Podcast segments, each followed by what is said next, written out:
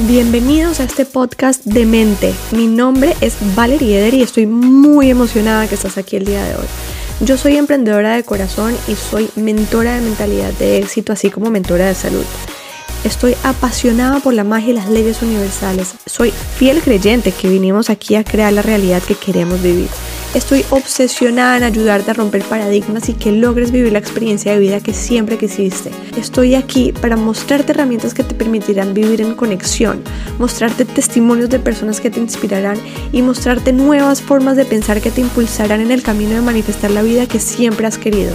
Si estás buscando crear cambios significativos y permanentes, quiero decirte que viniste al lugar correcto. Mi objetivo es que conozcas el potencial infinito que está dentro de ti para ser, hacer y tener cualquier cosa que tu alma quiera. Este podcast es tu dosis semanal de desarrollo personal que te ayudará a cambiar los lentes con los que ves la realidad para ponerte los lentes que te ayudarán a manifestar la vida que siempre has querido. Solo por si te quedan dudas, se llama de mente porque tu mente es la herramienta más poderosa de tu alma para la transformación. Yo estoy muy emocionada por compartir este espacio el día de hoy y muchísimas gracias por darle play a este episodio. Así que empecemos.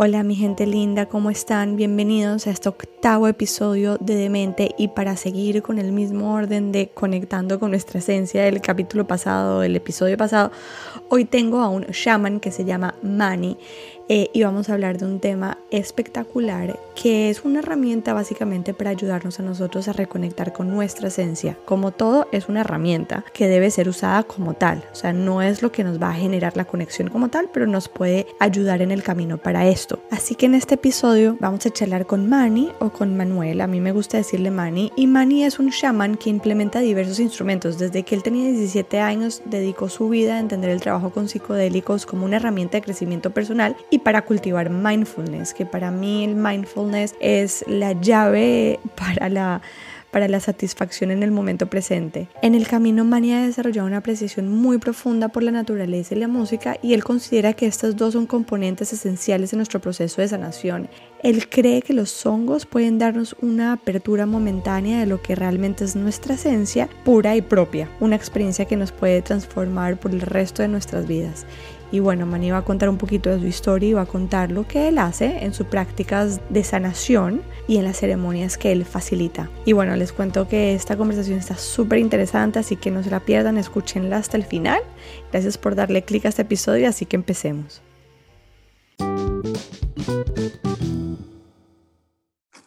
Hola Mani, ¿cómo estás? Bienvenido a este episodio. Estoy muy contenta de tenerte hoy con nosotros. Eh, tengo mucha expectativa de esta conversación que vamos a tener. Mm, hola, buenos días, gracias, gracias por tenerme aquí. Eh, estoy un poco nervioso, pero orgulloso también por estar aquí y compartir un poco de palabras sobre este tema. Súper. Eh, bueno, para los que no conocen a Mani, Mani eh, va a hacer un esfuerzo para hacer esta conversación en español porque su primer idioma es inglés y él se siente mucho más cómodo hablando inglés, pero es súper eh, valiente y me aceptó hacer esta conversación en español. Entonces, si hay alguna palabra que no, te, que no sabes cómo decirla en español, no te preocupes, dile en inglés, que la traducimos y si no, de todas formas, en contexto todos vamos a entender. Mani, bueno, tú te presentas como shaman. Cuéntanos un poquito más qué significa ser un shaman. Bueno, eh, la palabra shaman, eh, eso es algo que hace poco acepté que me puedo llamar un shaman, que le digo a la gente que sí, ese es el trabajo que hago. Eh, una de las razones que si tú hablas con muchas culturas indígenas, ellos dicen, oh, hoy en día cualquiera se llama un shaman y hace este trabajo y no saben lo que están haciendo. Y la cosa que en muchas culturas indígenas ser un chamán es algo que tienes en tu sangre, que tu papá o tu mamá o tu abuelo fue un chamán y te enseñó cómo hacerlo. Pero de verdad hoy en día, en mi opinión, un chamán es cualquier persona que entra en los niveles subconscientes o otros niveles de esta realidad. Puede ser dimensiones o, realidades o eh, niveles subconscientes de, de uno mismo, del ser. So, uno que entre, sea por meditación o trabajando con diferentes medicinas sagradas o diferentes técnicas de respiraciones, para entrar a un estado mental, eh, un altered state, como lo dicen, y entender tu ser. Si tú entras a tus niveles subconsciente, a tus mundos interiores, con esa intención de entender, de sanar ciertas cosas, de crecer como un ser humano, y ahí en, ese, en esa posición, en ese trabajo, ya eres un chamán. Ahora sí hay una diferencia entre un chamán que apoya a la gente en la comunidad a entender esos lugares. So, eh, en el pasado tú ibas a un chamán si tenías una enfermedad y ese chamán hacía unos cantos, eh, se tomaba ayahuasca o lo que sea y entraba a tu nivel energético, en tu campo energético. Era más como un sanador, eh, un energy healer. Claro. Alguien que sana con energía. Pero hoy en día estamos en un punto que ya eso es del pasado. Hoy en día estamos para encontrar el chamán interno de cada uno. So, no hay que decir que no hace falta el chamán que tú vas y dices, mira, necesito esta ayuda, quiero entender. Pero por lo menos en mi trabajo como chamán, yo sí apoyo a la gente en ese, en ese viaje interno, pero también quiero enseñar a la gente cómo ser un propio chamán de ellos mismos, cómo navegar ese espacio ellos mismos para que cuando llegue el día que necesiten ayuda no tengan que ir a encontrar a, a Santero a cruzar la calle o ese chamán ahí, y ellos mismos pueden entrar con su respiración y ya saben navegar ese espacio. Me encanta. eso está el chamán como profesión y el chamán que el arquetipo chamán que todos lo tenemos adentro. Me encanta, me encanta esa descripción y ese concepto que tú nos compartes porque al final todo lo tenemos nosotros adentro, sino que estamos todo el tiempo buscando afuera. Y me encanta que tú en tu profesión estés ayudando a las personas a encontrar esas herramientas adentro para que no sigamos mirando para afuera, sino hacia adentro, ¿no? Y mirar para afuera es mirar todo lo que nos pasa en el exterior y mirar toda la gente que nos puede ayudar. Y sí, está increíble ir a buscar ayuda, pero la idea es que esa ayuda eventualmente no sea eh, indispensable. Exacto, así Entonces, siguiendo con el mismo orden de ideas de lo que nos estás contando, de lo que es ser un shaman, te quería preguntar si tú consideras que uno nace con este llamado a ser shaman o es algo que va surgiendo en el transcurso de la vida. Eh, bueno, eh, para mí, yo encontré el camino, el camino me encontró a mí y me llamó la atención en algo que seguir, estudiar. Y empecé más como estudio, algo personal, eh, pero mientras que pasa el tiempo, yo pienso en mi juventud y ahí entiendo un poco que a lo mejor desde joven ya yo estaba en este camino porque desde chiquito mis padres me llevaban mucho a santeros y brujeros, que es algo muy común en la cultura cubana, y, pero es algo que sale más de miedo. Mi padre, y mi familia no practicaba santería, pero la entendían y hay una idea que tiene que proteger tus hijos, tu familia, solo llevas, tú llevas a tu hijo un santero para que te haga un trabajo de protección o cosas así. Pero ese trabajo se hace desde una energía oscura, ¿correcto? O no sé si... Puede ser, puede ser, sí. Yo no tengo duda que hay santeros buenos que lo hacen con buena intención, que te hacen una limpia en tu casa o te hacen un smudge o una limpia energética y tienen buena intención. Pero no creo que eso es la mayoría de ellos, y por lo menos aquí en Miami. Eh, el dinero empieza a enredar la cosa un poco. Pero bueno, yo esa energía Ah, por lo menos a mí se sentía como algo oscuro y de miedo y algo así cuando era joven. eso me, me, metió miedo y yo me alejé de todo, de la espiritualidad y religión y todo. Eh, no creía en Dios, nada de eso. Hasta que a los 17, ahí fue que probé hongo por primera vez. Y no es que al momento oh, hay un Dios, pero eh, me puse a pensar que hay algo más de lo que, de lo que está aquí de lo que yo sabía. La ciencia y este mundo físico no es lo único que, que hay, aquí hay algo más allá. No lo entiendo, pero hay algo más allá. Y ahí fue que empecé por eh, mi camino de chamán interno, no como chamán en la comunidad. Eh, muchos años trabajando interno con los hongos, con la meditación, entendiendo quién yo soy, de dónde soy, la relación a la naturaleza. Y ahí fue ya empezando el camino así de chamán, que en el nivel consciente es cuando yo lo encontré o que el camino me encontró a mí. Pero sí, si pienso en la vida, desde joven estoy en esa vibración, en esa energía con otros santeros que son chamanes en, en su propia manera. Claro. Mani, ¿qué te llevó a los, a los 17 años a probar los hongos? Y no sé si recuerdas un poco de esa experiencia y quisieras compartirla. La experiencia sí, la, me recuerdo, nunca se me va a olvidar eso, eso fue algo muy especial. Y lo que me llegó a, los hongos no fue nada especial. Tenía 17 años, Eh, hace unos meses antes de ese momento probé la marihuana por la primera vez, un amigo me lo ofreció y yo me puse a pensar, eh, todo lo malo que hablaron de la marihuana no, no es verdad, que te vuelves loco, que te jodes tu vida, que te metes en fajazones, eso no es, mentira. Claro. eso, antes de ese momento, antes que probé la marihuana, a los 17 también, yo no, no, tocaba, no tomaba, no fumaba nada, era, yo jugaba mis video games y eso es lo único que me importaba. Okay. Y cuando probé la marihuana fue como, eh, pero ¿qué más hay ahí? Y después ese mismo amigo, a lo mejor un mal eh, elemento, como le, decía a mi padre, pero en mi opinión fue un buen amigo, me dijo, oye, encontré unos honguitos, ¿quieres probarlo? Y yo, bueno, sí, dale. Y fue un trocito bien, bien chiquitico. ¿Encontré en dónde? ¿En la calle? Eh, ok. un, un, niño de 17 años en high school, ¿a dónde lo encontró? No sé. Okay, Pero interesante. hay veces hacemos, hacemos cosas así cuando joven. Claro. Y yo le dije, bueno, dale, vamos. Y me comí un poquitico un trocito nada más y estaba con mis amigos y todo ellos ahí riéndose y todo. Y yo me senté en un sofá y me puse mis audífonos así mismo con una música y me empezaron a salir lágrimas. Y tenía una sonrisa como... Y yo me pensé en ese momento, no creo que nunca he sentido esta paz y esta alegría así, de, de, de nada, de escuchar una música tan linda. Y yo me sentía bien como no, en ese momento no, tú no, llora alrededor de tus amigos. Claro. No llora, no, no, enseñas emociones a los 17 años. yo le dije a mi amigo, oye, estoy bien, pero llévame para la casa, tengo que estar en la casa. Y me, pero estás bien, acabaste de comerte los hongos, ¿no? no tienes, tienes, que estar aquí con nosotros. Yo dije, estoy bien, pero quiero estar solo. Me llevó para la casa, en la casa puse mis audífonos, unos grandes que tenía así de DJ, puse mi banda favorita en ese momento y pasé la noche entera llorando, riéndome en mi cama sudando, todo me salían, las lágrimas, los mocos, todo, pero no me importaba, yo solté y sentí que me estaba cayendo en un abismo infinito, que no tenía fondo. Y me caí, caía y en eso soltaba, soltaba cosas.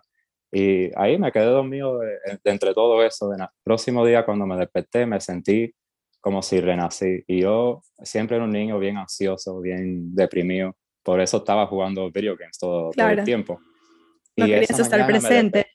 Exacto, desconectado de la familia, del drama de la casa, de los padres fajándose, de todo eso. So, en ese momento, yo me desperté ese, ese, próximo día y me sentí, wow, esta es la felicidad, por primera vez. Y en ese momento, algo así, todo lo que voy a necesitar en mi vida va a estar aquí en estos hongos. Y en ese momento me metí en el internet, en Google, a leer, a cultivarlo y ahí empecé de verdad a desarrollar ese camino con eso. Claro, aquí está la felicidad, pero encontraste la felicidad adentro tuyo, no encontraste la felicidad en los hongos como tal. Sí, en ese momento yo nunca pensé que eh, estoy feliz porque me comí los hongos. Me sentí que ellos me guiaron a una puerta que se abrió claro, y me enseñaron. Y yo, wow, eso existe, eso está ahí. Y después, claro, la puerta cerró un poco, pero ya yo sé que esa puerta está ahí. Claro. Y en eso fue que... yo, Perdón. Sí, dale, adelante. Los hongos te enseñaron eh, a estar en contacto con tus emociones, a estar en contacto con el concepto de felicidad, con el concepto de sanación, pero no son los hongos. Es que sí quiero hacer la aclaración. sí quiero hacer la aclaración porque se puede llegar a interpretar que lo que tú estás diciendo es que la felicidad está en, el hongo que te comiste y no necesariamente el hongo está siendo un maestro que te está mostrando algo que tú tienes adentro porque todo lo tenemos nosotros internamente, no está fuera, o sea, no está en el terapista, no está en el hongo, no está en la marihuana, no está en las vacaciones, no está, está adentro y el hongo te lo mostró. Pero es increíble cómo a los 17 años tú hayas tenido esa madurez para poder conceptualizar eso, Manny, porque cualquier otra persona a los 17 años dice, eh, ah, la droga me está dando esta sensación y genera una adicción. Sí, eso me pregunta mucha gente sobre eso, que si los hongos son adictivos y tengo gente que me dicen, pero, pero... sí, la gente dice, pero quiero comerme esto siempre. Y la cosa es que mi mentalidad a los 17 años, cuando me comí los hongos, yo no sé cómo son las casualidades del universo, pero en este sentido, yo siento que el universo nos prepara en todos los momentos para lo que vamos a hacer eh, después en la vida. Y un poco antes que me comí esos hongos, encontré un libro que no sé por qué me llamó la atención, pero se llamaba The Art of Happiness, del Dalai Lama. Y yo estaba leyendo eso a los 17 años antes que me comí los hongos. Y después encontré eh, Dao de Ching by Lao Tzu, que habla de the Dao, de el flow de la naturaleza que está en todo. Y yo estaba ya teniendo eso en la mente cuando me comí los hongos, o oh, todo como hice click. So, eh, eso es uno de los propósitos también como trabajo ahora en mi vida. No son solo los hongos, siempre le hablo a la gente sobre la meditación, de mindfulness, de, de estar presente aquí en el momento sin las historias. Porque sí, si la gente no entiende estas cosas, no tienen esta práctica, eh, pueden creer que la felicidad viene de los hongos. Claro. O que nada más puede estar ahí con los hongos. Y después ya están buscando los hongos, hongos. Y la cosa es que comparado a otras eh, sustancias en el mundo, que uno sí puede crear una adicción, los hongos es bien difícil porque si ya tú empiezas a comerte los hongos más y más sin considerar eh, lo que estás haciendo, sin tener esa intención, ellos te meten en un lugar oscuro y tienen lo que le dicen un bad trip. Y por eso hay mucha gente que le tiene miedo a los hongos o que tú le dices, oh, ¿quieres probarlo? ¿Has probado? Oh, sí, pero antes ya no, tuve un, viaje muy mal. Y es porque ahí faltaron el respeto en un, en un sentido. No decir que oh, es un espíritu que tiene que tener respeto, pero respetar a tu proceso, respetar a la medicina como es, que no es algo que te lo tomas por tomar por cualquier razón todos los fines de semana. Es algo con, que se hace con intención, con un propósito y también entendiendo que es, una, es un guía, el hongo es un guía, no es la felicidad. Um, pero sí, los mismos hongos tienen la conciencia, ellos mismos pueden manejar un humano para no crear esa adicción si uno lo, eh, trabaja con ello con respeto. No, y si seguimos con el mismo orden 10 de lo que estábamos hablando, em, los hongos están ahí para mostrarte que lo tienes todo adentro. Y en el momento en el que empiezas a usarlo como fuente de felicidad o como fuente de estimulación, eh, pues el hongo te va a mostrar que vas por mal camino. Y mostrarte por mal camino es mostrarte un trip que no quieres experimentar. Correcto, porque el camino no está afuera, el camino no está encontrar eso que estamos todos buscando afuera, sino encontrarlo adentro. Y el hongo, pues basado en lo que nos estás contando, eh, es básicamente lo que, lo que te ayuda a hacer. Ahora, en un contexto de desarrollo personal, ¿cómo, cómo, cómo funcionan los hongos? En un contexto de desarrollo personal. Viene una persona y dice, em, no me hallo, eh, me gustaría encontrar eh, un propósito de vida, me gustaría sentirme pleno, me gustaría entender el porqué de muchas cosas que suceden, cómo los hongos podrían ayudar a esta persona en este proceso de desarrollo personal. Mm. Eh, la manera específica como trabajan los hongos es diferente para cada persona. So, cada persona va a tener un, proceso diferente. A lo mejor un viaje solo ya es todo lo que necesitaba. Hay veces necesitan varios viajes. Hay veces es un proceso que dura años, un, un, proceso de sanación.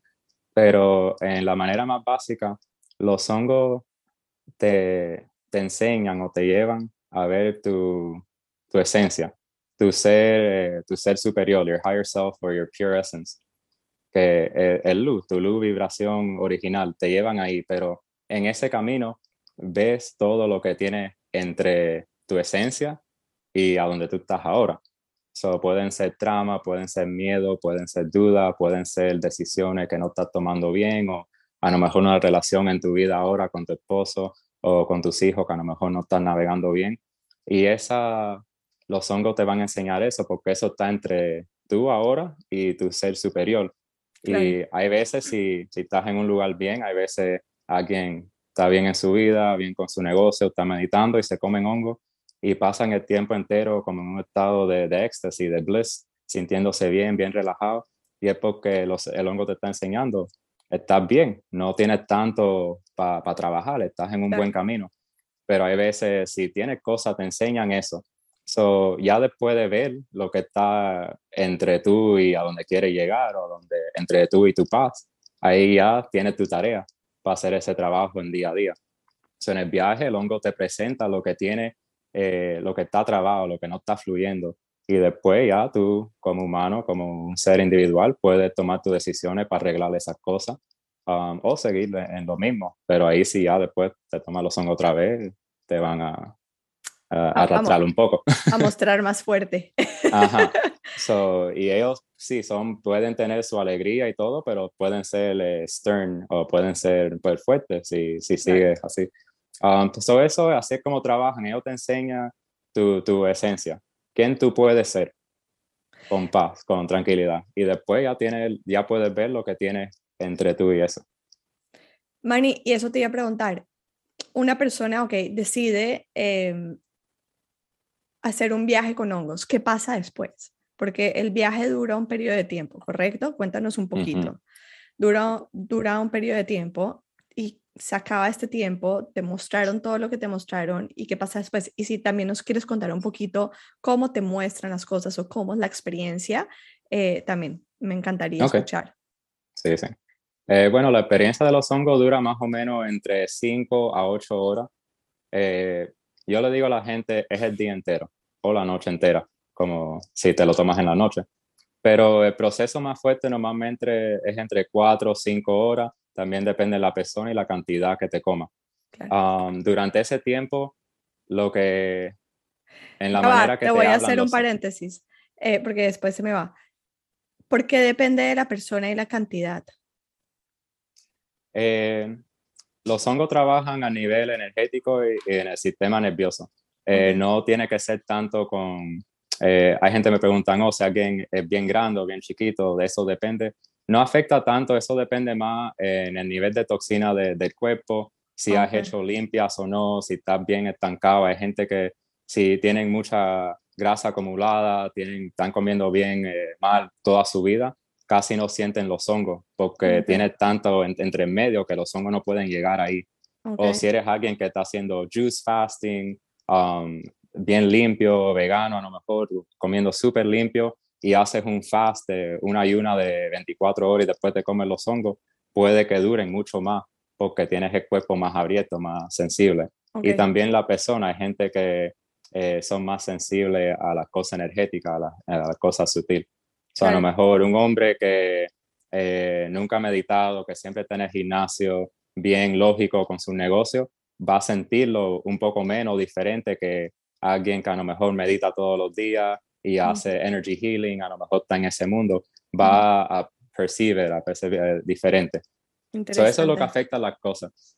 Eh, pero en general eh, los efectos duran cuatro, cinco, seis horas. Durante ese, esas horas, eh, los hongos te pueden hablar en diferentes maneras. Puedes tener visiones, es decir, si cierras los ojos, puedes ver geometría, geometría sagrada, diferentes figuras, simbología de diferentes culturas indígenas, um, como mayans, Egipto, cosas así. O puede, se, te pueden presentar eh, seres, diferentes seres, dioses, eh, eh, duendes, como hablan la gente. Es diferente para todo el mundo. Y esto te, te, brinda información energética. Yo le digo a la gente que no es algo para entender a nivel de mente. Cognitivo. La simbología, eso, la imagen, la geometría sagrada, eso te está alineando a un nivel energético. Em, también pueden, hay veces no tienen nada de visiones el viaje entero y solo es bien mental, eh, revisando relaciones, pensando en, en, memoria, entrando en diferentes memorias, eh, entendiendo cosas sobre tu trabajo, tus relaciones con la gente, tus relaciones con la naturaleza. Hay veces no tienen nada, no tienen ni un pensamiento, no estás viendo nada, pero estás eh, en tu cuerpo presente, escuchando el viento, eh, casi para todo el mundo se de, de heightened, eh, los sentidos, dolor, el olfato, de, para escuchar todo se te pone eh, se, heightened. Se estimula mucho más. Ajá. So, puedes estar una hora ahí solo escuchando el viento, sintiendo cómo se siente respirar en el cuerpo, bien físico, bien presente, sin, sin mente. Sin mente. Um, pero casi siempre el viaje, como digo, son cuatro o cinco horas. En esas cuatro o cinco horas puedes tener todas estas experiencias. Puedes tener un momento que te da por llorar y soltar energía. Hay veces llora porque te vino algo a la mente, pero hay veces estás soltando energía acumulada. Estás limpiando, estás haciendo como una sanación de energía interna. Exacto. So, eh, el trauma, experiencia, toda esa energía se acumula en los músculos, en el cuerpo, en el estómago y eso te va saliendo, eso le puede salir diferente a todo el mundo. So, eso es el viaje. Yo le digo a la gente, eh, viaje puede ser diferente para todo el mundo y una persona puede comerse hongo cada dos meses y la experiencia va a ser diferente. Los mismos hongos, la misma cantidad y va a ser diferente la experiencia, porque el hongo te va a presentar lo que eh, te hace falta ahora, en este momento. Claro. ahora, ya pasaron las cinco o seis horas, ya te fuiste para la casa y ahora descansar, viene el próximo día. ¿A dónde están los efectos? ¿Cómo sigue ahora el proceso? Claro. Eh, bueno, eso ahora sí depende en la persona. Tienes un plan, tienes un, le decimos un integration plan. El integration es el un plan de integración. Ajá, ahí eso es de verdad lo que va a dictate, lo que va a um, confirmar si vas a tener los efectos por un buen rato o no. Claro. Y la cosa es que si alguien se come los hongos, entiende todo esto, pero ya el próximo día se va para atrás para el trabajo, que está estresado, empieza a todo igual, va para atrás para el programa viejo. Claro. Esos efectos de los hongos va a ser como una memoria, como un sueño, que ya se te olvida. En cuanto te despiertas, se te olvida el sueño. Claro. Pero lo que siempre recomiendo que en cuanto ya se acabe el viaje, ya cuando estés tranquilo y te puedas sentar, escribe sobre tu viaje, de lo que te vino, la memoria, eh, cómo te sentiste durante el viaje, tuviste resistencia. Y ahí tienes una imagen, como una foto de cómo te sentiste. Eso en el futuro puedes leer y eso te va a traer la memoria. So, a principio es bueno revisar ese papel cada dos o tres días después del viaje.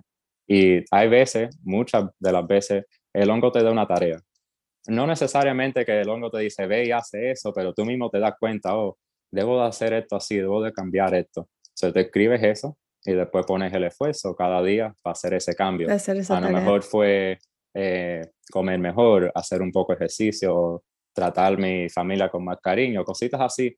Y la cosa es que nada va a cambiar si no pones el esfuerzo.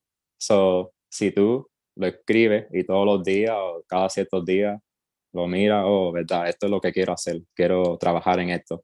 Y ahí puedes hacer los cambios y puedes seguir existiendo en ese estado de paz, de felicidad que te dieron los hongos. Ellos, como te hablamos, te abrieron la puerta, ahora tú tienes que llegar ahí, a aprender a abrir la puerta, aprender a entrar, pero es un proceso que se demora meses, a veces hasta años. Conozco mucha gente que se comen, ajá, hay gente que se comen hongo una vez, una vez nada más y dos años después todavía tiene su libretica, ajá, y dice, todavía estoy trabajando en esto, porque así somos como humanos, se nos olvidan las cosas. Sí. Así es.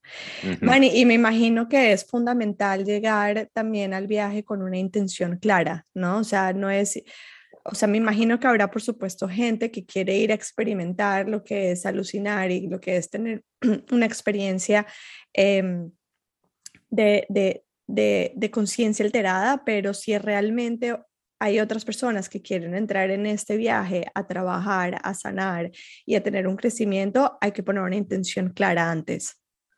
Sí, eh, tiene, hay los dos lados porque hay gente que están bien en su vida y quieren ver más o entender más, más y ahí pueden entrar con esa intención de querer abrir, expandir más.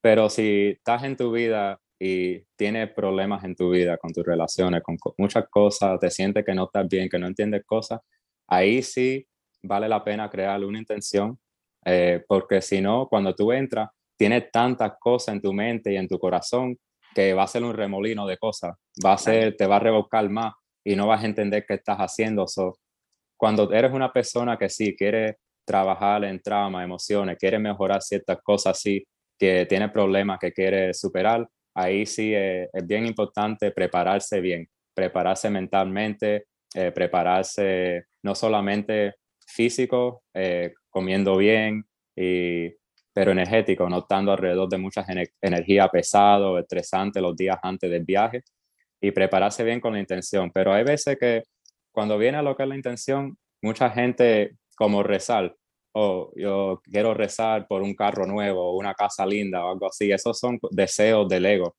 Y así no trabajan los hongos. cuando viene la intención, es mejor algo más humilde, como quiero entender por qué tengo estos problemas en mi vida. O quiero eh, cultivar más amor personal interno, más self-care. Quiero cultivar más paciencia con la gente, con mi mismo ser. Así son mejores intenciones que te van a guiar en un lugar eh, que vas a poder sacar algo de ahí, entender. Porque si vas sin nada, te vas a meter en un abismo de todo emociones y ahí sí, lo que sale, a lo mejor ni sale, a lo mejor te revuelven más las cosas y sales más con más problemas porque te sientes como, ¿ahora qué? So, eso, yo le digo a la gente, tienes que sentarte con tú mismo y estar bien claro por qué te vas a comer los hongos, por qué yo quiero entrar a este espacio.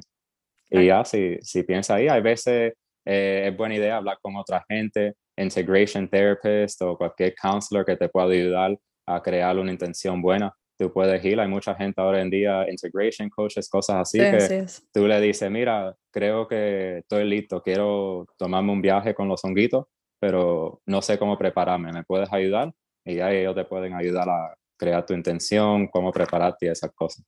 Súper. Intenciones que podríamos considerar para este tipo de viajes son eh, me gustaría encontrar mi propósito de vida, me gustaría conocer realmente quién soy yo sin las máscaras que me pongo en el día a día, con los miedos y con... Em, me gustaría realmente sentir amor, aunque todos pensamos que estamos en contacto con el amor, no necesariamente nos damos el permiso de realmente sentir amor, ¿correcto? Eh, son tipos de intenciones así como dando ideas al aire. Sí, sí, e, eso sí son buenas ideas, intenciones, buenas ideas, porque eso son cosas que valen la pena, que no solamente te van a afectar y ayudar a ti, pero a todos los alrededor de ti. cuando tú tienes una intención así, eso es lo mejor que puede hacer, un propósito que ayuda a todo, no solamente a ti. Ayudar a liberar trauma, trauma ah, que está guardado en nuestro cuerpo, que está haciendo que nosotros sigamos manifestando situaciones relacionadas a, ese, trauma, por ejemplo, ¿no? Em, ok, tú estabas hablando ahora de, de, de la preparación, me gustaría si, si nos das un poquito más de información de cómo una persona se tiene que preparar una semana antes o dos semanas antes para un viaje de estos, porque no es algo que se debería de tomar a la ligera, ¿correcto? Mm, sí, sí. Eh, la preparación, eh, este sí, you reap what you sow, ese sí no sé cómo decirlo en español, pero lo que tú pones, la energía que tú le das a algo es lo que, vas a, lo que te va a regresar a ti. Eso es lo que mi primera vez con los hongos, no me preparé nada, pero fue un viaje hermoso. En los 17 años. Ajá, y veo eso mucho, veo mucha gente que, oh, estaba con unos amigos, me comí unos honguitos y wow, tremendo viaje, me cambió la vida. Y la cosa es que el universo trabaja así, el universo no juzga, it doesn't judge nada. Pero si pones más esfuerzo, puedes sacarle más. Si tú pones tu intención, puedes sacarle más. So, en ese sentido, si tú vamos a decir, el día antes del viaje, te pusiste a ver Netflix, a películas de fajazones o de guerra, y después el próximo día va y te comes los hongos. Tú tienes todo eso en tu subconscious y ahora eso te vas a salir. Vas a ver la imagen feo, vas a sentir la ansiedad, miedo. ¿Y por qué? ¿Por qué estoy sintiendo así, incómodo? Y no es nada que te pertenece a ti, es porque la energía que estaba recibiendo el día anterior.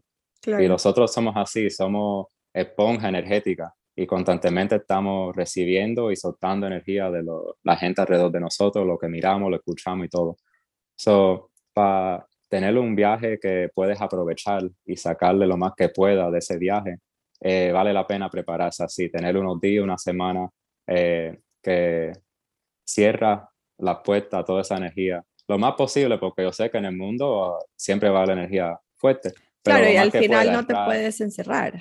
Exacto. y hay que aprender a trabajar con esa energía, que es algo que también puedes entender en el viaje con los hongos, pero eh, a lo más, lo más que pueda el individual prepararse, el radio, los comerciales, noticias, cosas así, a lo mejor, eh, claro, no irse a de fiesta, emborracharse fin de semana antes, cosas así, porque eso va a crear resistencia y más como carga que tiene que limpiar los hongos. So, si tú quieres aprovechar esas 5 o 6 horas, es mejor ir eh, lo más limpio que pueda. Limpiar lo que ya tú puedes con tu, con tu cera donde tú estás y ya llegar para que los hongos te ayuden con lo que no puedes. Pero si ya tú llegas, la comida, eh, me doy cuenta que afecta a cierta gente más que otra y que eso sí es algo que quiero seguir estudiando. Y hoy en día que hay más estudios científicos con, con los hongos, eh, están sacando más información. Pero sí, hay, yo he trabajado con diferentes culturas indígenas también y hay, ciertas que recomiendan estar en ayuna, hay cierto que dos horas antes de, de la ceremonia se comen un pollo asado. Um, y veo que no hay tanta diferencia entre la gente. Eh, como hablo, esto es algo más físico, eh, digo, más energético. Claro. Y so, hay cosas ahí que sí no entiendo, pero sí lo que puedo decir que cosas con mucha grasa, eh, comida procesada, eso sí he visto mucha gente vomitar. Con los hongos mucha gente no vomitan, hay veces sí sienten un poco náusea, pero me da cuenta si el día anterior se comieron como un ejemplo, un señor que me dijo, oh, me comí los hongos y vomité toda la noche, me sentí mal. Y cuando le pregunté dos horas antes de comerse los hongos, se comió un Philly cheesesteak Wow, un, un, sub de eso con queso y, ¿sabes? Como, bueno, que, que esperaste. claro. eh, creo que la dieta no es algo que tiene que ser bien específica, pero sí a un nivel tiene sus efectos. Lo que yo siempre recomiendo es estar en ayuna las 12, 24 horas antes de comerse los hongos. Eso sí, puedes asegurar que esté limpio y no tenga nada que se revuelca con los hongos. Claro. Eh, también en lo que son probiotics, eh, gut flora, los organismos de los intestinos, también afecta. Yo me he dado cuenta que hay gente que han tomado muchos antibióticos, eh, que no tienen un buen gut flora, que no tienen el sistema bien balanceado, tienen más náuseas, tienen más así cosas para vómito, más malestar. Um, pero gente que han hecho como candida cleanses, gente que han tomado bien probiotics, hay veces tienen un mejor viaje, pero al final nada es 100%, porque yo he tenido gente que son súper limpios, todo eh, de salud y tienen malestar hay veces, y hay gente que eh, comen McDonald's, toman y después se comen los hongos y no sienten nada en los intestinos. Eso sí eh, es algo que no, no entiendo 100%.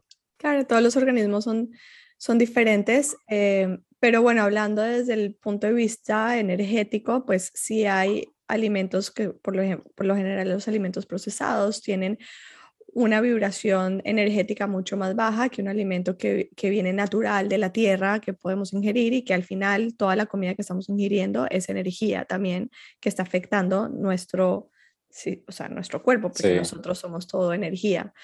Eh, para ver eso, para tener un ejemplo personal con eso, que cualquiera puede tratar, si en, algún punto de tu vida te encuentras en un viaje con los hongos o ayahuasca, trata la diferencia de agua, de agua de, de tap water, agua de municipal, y agua natural, agua de, decir, de una botella o agua filtrada. Y vas a sentir la diferencia cuando te lo pones en la boca, cuando lo tomas, vas a sentir algo diferente. No vas a entender muy bien, pero vas a sentir, hmm, hay una diferencia aquí, vas a querer la más limpia porque el agua municipal está procesada con química, muchas cosas así, eh, comparado a decir el agua eh, reverse osmosis, algo bien filtrado, bien.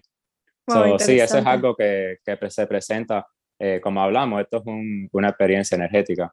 So, La energía que tiene la comida te va a afectar y por eso es que siempre digo, ayunar es lo mejor porque no tiene ninguna energía. No tiene ni, ni de una fruta, ni de una carne, ni de un McDonald's, no tiene nada eres tú, tú mismo. Y por eso también la semana anterior, limpiar el consciente con lo que escucha, todas esas cosas que hablamos, para que cuando te presente con los hongos, eres tú, sin ninguna otra energía.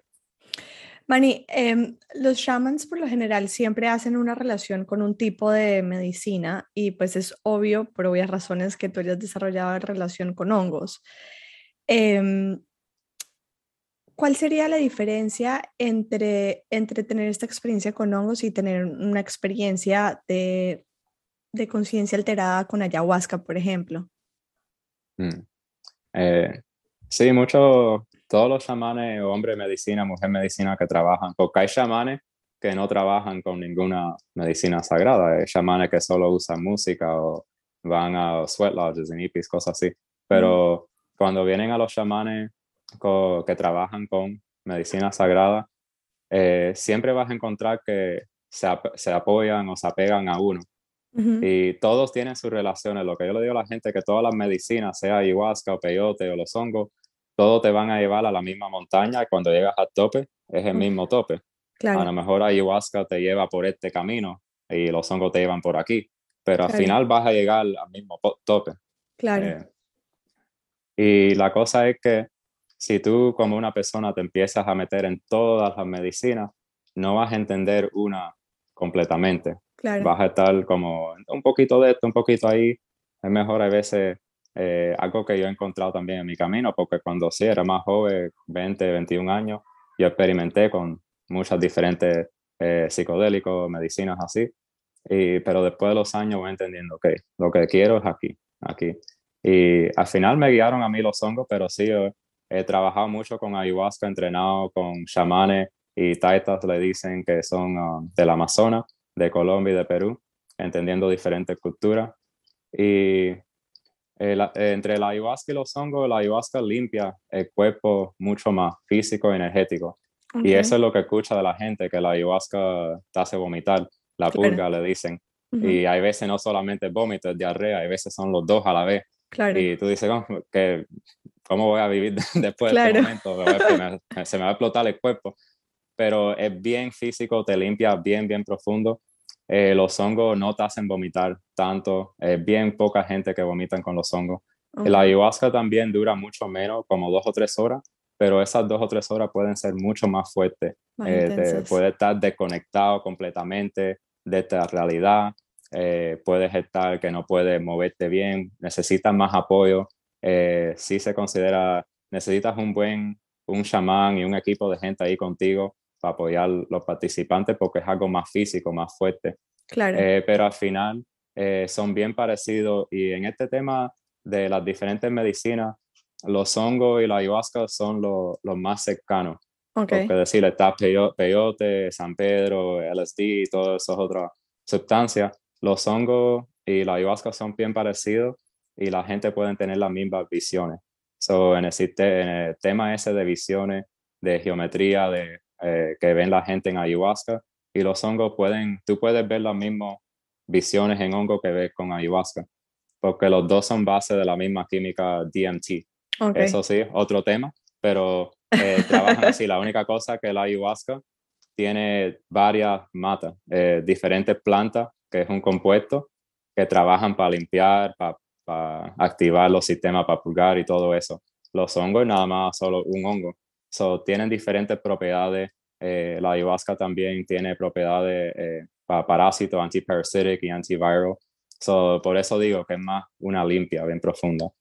Al final he visto que hay gente que le llaman más una que el otro. Hay gente que se pueden dedicar la vida para trabajar con ayahuasca y los hongos nunca le caen bien. Claro. Y al revés, hay gente que trabaja siempre con los hongos y la ayahuasca. Eh. Y en ese tema, eh, regresando a lo de chamán, um, el año pasado hice mi iniciación chamánica en, Iquitos, en Perú, en la selva.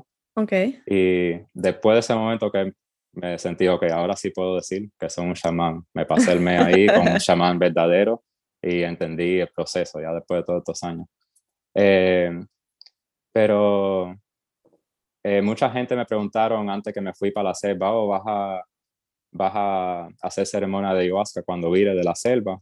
Y yo le dije, yo no sé, yo no voy con esa intención, yo voy para conectarme con yo, para seguir mi proceso como ser, pero no, no voy con esa intención de querer a servir a, ayahuasca, pero al final de, de la iniciación, eh, en uno de los, los últimos viajes de ayahuasca, la misma medicina me dijo que ya aquí este camino acabamos por ahora. Yo llevo ya casi 10 años tomando ayahuasca con diferentes chamanes y ya el año pasado me dijo ya, no aquí acabamos este camino, tú tienes tu familia, me enseñó una foto de mi hijo y me dijo, esta es tu medicina ahora, tu familia. Y me dijo, sigue con los hongos, ese es tu trabajo aquí, eh, sigue apoyando a la gente ahí. Me dice. so, en ese camino sí, eh, las medicinas te cogen, te dicen si te quieren a ti, cómo tú te vas a trabajar y eh, ahí se me olvidó cuál fue la pregunta que empezamos, pero... no, no, era, era, era, la respondiste, era básicamente cuál es la diferencia de, de, trabajar con una o con la otra y, y mm, básicamente estás diciendo que es, es relativamente bastante parecido y al final las dos nos va a llevar por un camino del otro a la misma punta que es a donde queremos ir, ¿no? Cuando entramos en este proceso de buscar eh, alternativas eh, para llegar allá. Eh, Mani, entrando un poquito al contexto de ceremonia, eh, una cosa es, eh, comer los hongos fuera de este contexto y otra cosa es en una ceremonia. ¿Cuál es la diferencia y qué se puede esperar uno en una ceremonia y, o sea, y cómo se trabaja con instrumentos, con música y con otros elementos que acompañan todo el proceso en la ceremonia? Eh, bueno, la, la, palabra ceremonia, eh, eso quiere decir eh, a un nivel que estás incorporando un ritual o cierta práctica en el trabajo que estás haciendo. So, puede ser una ceremonia de hongo, puede ser una ceremonia de fuego, que nada más tienes un fuego y vas a ir a ofrecerle tus intenciones o tu miedo a fuego.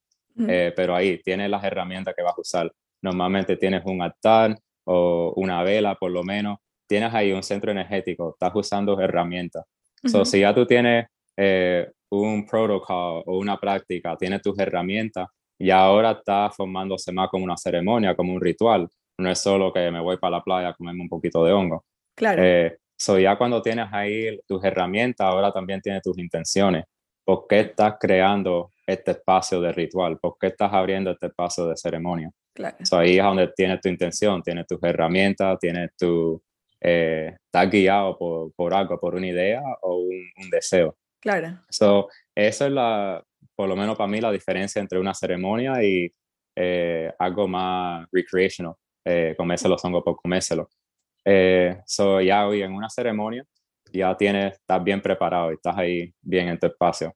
Eh, um, y, ajá, cuéntanos un poquito de la parte instrumental, cómo los instrumentos ah, sí, eh, cobran un papel importante en esto, eh, eh, el tabaco o hay gente que usa sage. Cuéntanos un poquito de esa parte.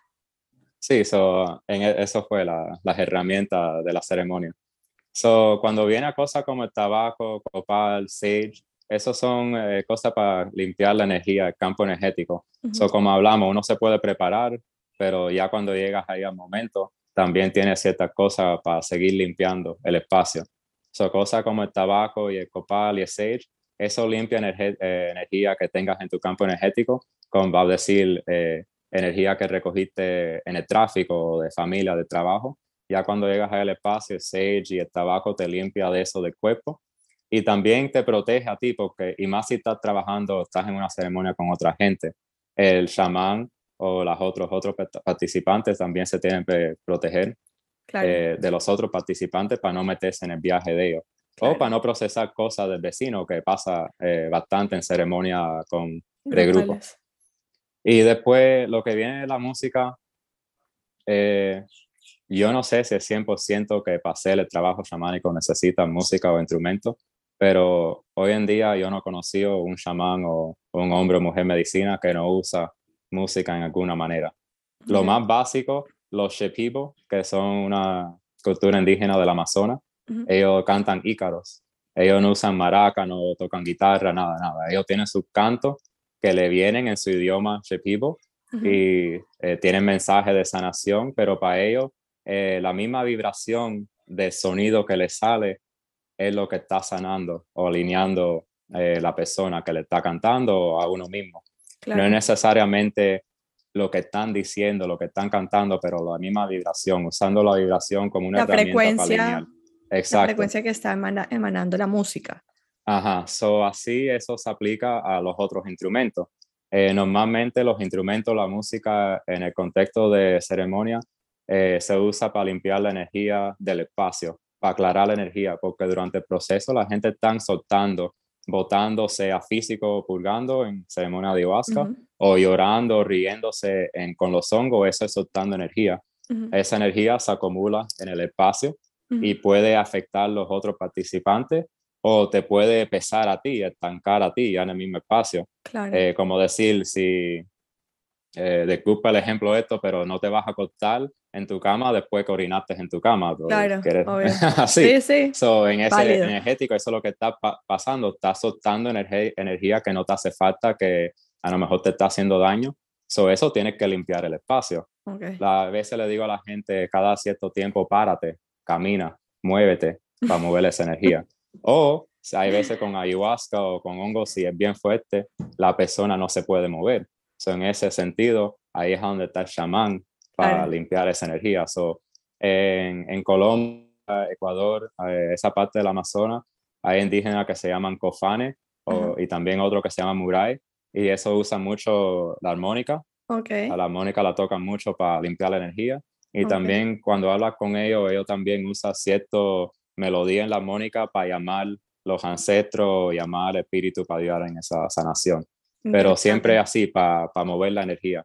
También la guitarra, lo usan ahí también mucho en Colombia. Y eso es como para ayudar el viaje, para dejar que la energía mueva, porque hay veces la persona se puede meter en, en un espacio, trabajo, en una idea, y pensando en lo mismo otra vez, otra vez, otra vez y ya viene la guitarra y eso, como la energía, la vibración fluye, ayuda eso te afecta al cuerpo, también fluye todo. Interesante. Y después, eh, en diferentes partes del mundo, los chamanes, hombre, mujer, medicina, usan diferentes instrumentos, excepto que nada más cantan, estos usan maracas o shakers con su voz. Eh, en Australia, el didgeridoo, eso era un instrumento para sanación también. Eh, después eso tiene dos propósitos, porque como un chamán guiando a participantes en su viaje, el chamán está limpiando el espacio con la energía, manejando la energía. Pero como uno mismo individual, el mismo chamán, o vamos a decir, si uno entra un viaje solo en su casa y quiere tratar de cantar o, o chant un mantra, esa hora empieza a afectar tu mismo estado y te ayuda a alinear. So, hay veces gente me pregunta, ¿cómo puedo viajar solo? Empezando con, claro, un, algo bien, bien poquito. Eh, tienes que tener herramientas, porque si tú estás con un chamán, ellos tienen, saben qué hacer, pero si tú estás solo, también tienes que saber cómo manejar el espacio. O sea, si una persona está en un estado de resistencia en su propio viaje, pueden empezar a cantar y vas a ver que no importa qué canta, cualquier canción, una canción que te sabes de tu juventud. Ajá, sí mismo. Y en ese momento te vas a esos pollitos te van a sacar de tu, de tu bad trip. y siempre vas a pensar en esos pollitos. Pero hasta decir, si tú estás en un bad trip y te cierras los ojos y haces, oh, y empiezas a decir, oh, te va a sacar inmediatamente y hasta te va a abrir a un lugar mejor, te va a abrir una luz, te va a limpiar. No, no, increíble. La vibración es algo muy especial. Yo siempre le digo, si no, si estás solo con tus amigos, hacen una ceremonia, ponen su vela, hacen todo bien con su intención, pero no tienen un músico. Antes del viaje, eso es parte de la, de la preparación. Tener bien música, un playlist bien hecho. Ok, eso te iba a preguntar. Que si funciona de todas formas un playlist que no necesariamente, o sea. Sí, sí. Okay. Teniendo un buen playlist con música eh, con buenas intenciones, buena vibra. Hasta hay veces como hay una razón que en los años 60 y 70 psychedelic rock se puso tan famoso. Hay algo de la vibra de eso. Claro. Hasta poniendo hasta un poquito de Pink Floyd o Led Zeppelin, algo así, The Beatles, como en un viaje de hongo, es especial. Puede ser especial. Interesante, eh. chévere. Mani, mil, mil, mil gracias por toda la información que nos estás compartiendo, mil gracias por tu tiempo, por la sabiduría, por eh, tus experiencias personales. Creo que ahorita todos quedamos con ganas de eh, experimentar estos viajes. entonces, bueno, nada, mil gracias por, por, por esta apertura, porque no mucha gente tiene acceso a esta información, a estas herramientas que existen, que son, o sea, que que son nuestras y que las podemos implementar de forma responsable y con intención y pueden ser muy poderosas. Entonces, gracias por exponerlas acá. Eh, yo voy a dejar eh, la información de tu cuenta de Instagram en, eh, en, en el texto del, del, episodio por si alguien quiere seguirte. De todas formas, menciónala en este momento tu cuenta de Instagram por si alguien quiere seguirte conocer un poquito más de lo que haces. Mani hace también unos breathworks increíbles porque a través de la respiración, que me encantaría, después hacemos otro episodio de la respiración porque es todo un mundo. Eh, también podemos llegar a, entrar a estos estados alterados de conciencia que la medicina también nos ayuda, pero a través de la respiración lo podemos hacer y limpiar mucha energía. Entonces, bueno, nada, eh, aquí dando como un abrebocas de todo lo que haces además. Em, si quieres, cuéntanos cuál es tu cuenta de Instagram y de todas formas yo lo voy a dejar em, en, en, los, en los datos para que puedan seguirte y contactarte también a través de ahí. Sí, bueno, eh, otra vez me llamo Manuel Méndez, eh, me, llaman Manny también, pero en Instagram me pueden encontrar así como Manuel Méndez o Journeys Through Dreamtime. Journeys Through Dreamtime. Y ya que estamos aquí, mucha gente me pregunta eh, eso de Dreamtime, Journeys Through Dreamtime, como si estás viajando en un sueño. Eh, Dreamtime es el collective unconscious, es el mundo, el mundo eh, energético. Colectivo inconsciente. Los aborígenos. los aborígenos de Australia le decían Dreamtime. Y ese es el propósito de Journeys to Dreamtime, viajando por el mundo espiritual, viajando por el mundo interior de uno para poder entender. So, bueno, ahí es el Instagram Journeys Through Dreamtime, ahí me encuentran y si tienen alguna pregunta me pueden mandar mensajes eh, ahí directo por Instagram y ahí también pongo la fecha de los breathwork classes um, aquí en Miami. Súper, súper, Manny, mil gracias, de nuevo mil gracias y qué placer tenerte en este espacio y bueno, vamos a ver si hacemos después otro episodio de Breathwork. gracias, gracias por, gracias por la idea y eh, yo sé que estaba un poco nervioso, arrepentido por el idioma, pero gracias por apoyarme aquí. lo haces increíble en español, lo haces increíble Y gracias a todo el mundo por tener paciencia con, las veces que me trae ahí, pero bueno, gracias. Gracias a ti.